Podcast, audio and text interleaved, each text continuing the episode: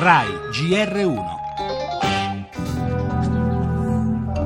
Perché no? Sono curiosa di conoscerti. Sei la Cleopatra.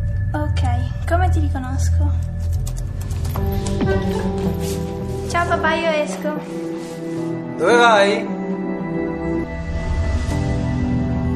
Usavano Facebook e WhatsApp per adescare ragazzini con l'obiettivo di combinare incontri a sfondo sessuale. Dodicenne, assillato dai messaggi sui social network. Dall'altra parte del cavo elettronico, due adulti, la stessa tecnica. I nostri ragazzi a volte corrono dei pericoli gravi. Non si può mai sapere chi c'è dall'altra parte della rete.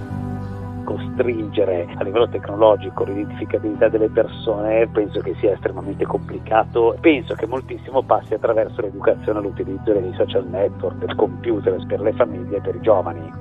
Facebook come TripAdvisor, come Amazon, hanno dichiarato più volte per il problema dei falsi account che fanno delle attività di controllo su alcuni profili che risultano avere attività diverse da quelle normali. Sicuramente questo non è sufficiente, i fatti lo dimostrano. Le caramelle offerte dagli sconosciuti, quelle che non bisognava mai accettare, ora viaggiano su strade diverse. È l'altra faccia della medaglia di quell'indispensabile prodigio che è la rete internet nella quale i più vulnerabili, bambini e adolescenti, sono spesso vittime di inganni sotto forma di richieste di amicizia virtuale apparentemente innocenti, ma dietro le quali invece si cela l'orco in versione digitale. Gli ultimi due casi li abbiamo accennati nella nostra copertina, a pochi giorni dalla giornata mondiale per la sicurezza informatica. I grandi social network in parte alzano le mani, verificare i profili di ogni utente è praticamente impossibile e i controlli scattano solo in casi fortemente anomali, come hanno spiegato anche i due esperti che abbiamo interpellato Gabriele Fagioli del Politecnico di Milano e Anna Vaccarelli del CNR. Restano così praticamente come unica arma l'educazione, il dialogo e forme discrete di controllo su ciò che fanno i nostri figli quando sono al PC.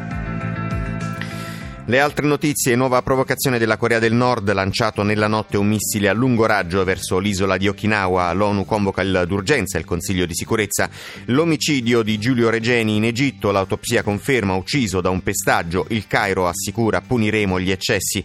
La politica dietro fronte di Grillo sulle unioni civili, libertà di coscienza sul voto, proteste nei 5 Stelle. Le primarie a Milano, questa sera il nome del candidato sindaco del centro-sinistra, polemiche sulla partecipazione degli immigrati. Lo spettacolo verso Sanremo, martedì tutti in scena, poi lo sport e il campionato di calcio con l'esploit di Ranieri nella Premier League e il rugby.